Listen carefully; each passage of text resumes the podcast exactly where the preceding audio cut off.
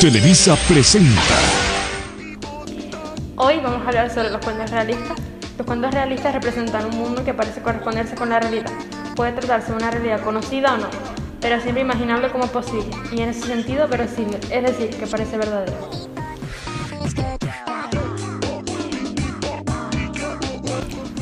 Para empezar el primer capítulo de esta estupidez que tenemos que hacer por obligación, vamos a leer un par de fragmentos de algunos de los poetas que más no se requieren, pero estamos obligadas a requerir porque son rusos.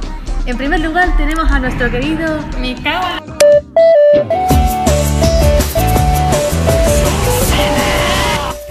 Muy bien, toma 3484, estamos listos. Bien, ya se fue Ariana. Continuemos. Quería decir que lo que vamos a leer ahora son fragmentos de poemas de dos autores rusos que nadie conoce ni en su casa, llamados Gogol y Dostoyevsky. Por favor, disfruten. Ahora voy a leer el fragmento de mi amigo Gogol, Diario de un loco. No, no estuvo.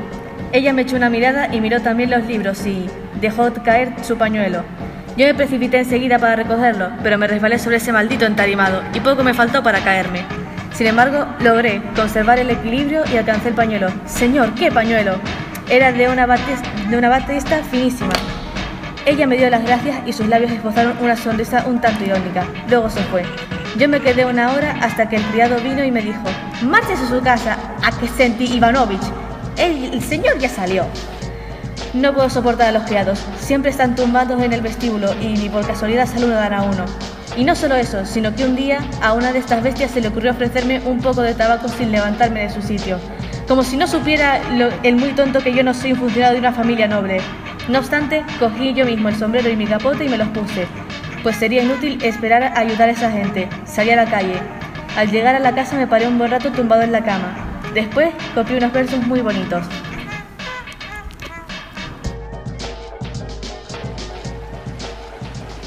Espacio de descanso.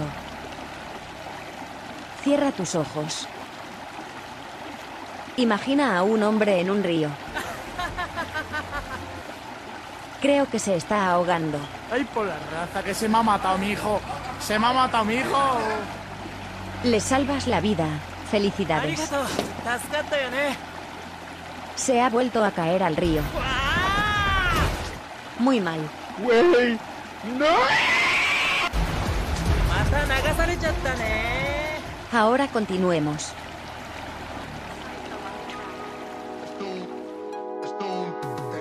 Yo voy a leer un fragmento del idiota de Dostoyevsky. Un hombre que es asesinado por unos bandidos de noche en un bosque o algo por el estilo. Tiene hasta el último momento la esperanza de salvarse. Ha habido casos en que un hombre a quien le han cortado el cuello tiene esperanza todavía, o sale corriendo, o pide que se apiaden de él. Pero en este otro caso, por el contrario, esa última esperanza que permite que la muerte sea diez veces menos penosa es eliminada con toda certeza. La sentencia está ahí. Y la horrible tortura está en que sabes con certeza que no te escaparás. Y no hay en este mundo tortura más grande que esa. Lleva un soldado a una batalla, póngale delante un cañón y dispare. Y él seguirá teniendo esperanza. Pero si ese mismo soldado se le lee una sentencia de muerte cierta, se volverá loco o romperá a llorar. ¿Quién dice que la naturaleza humana puede soportar esto sin perder la razón? ¿A qué viene tan tamaña afrenta cruel, obscena, innecesaria e inútil? ¡No! ¡Mi casa, tío!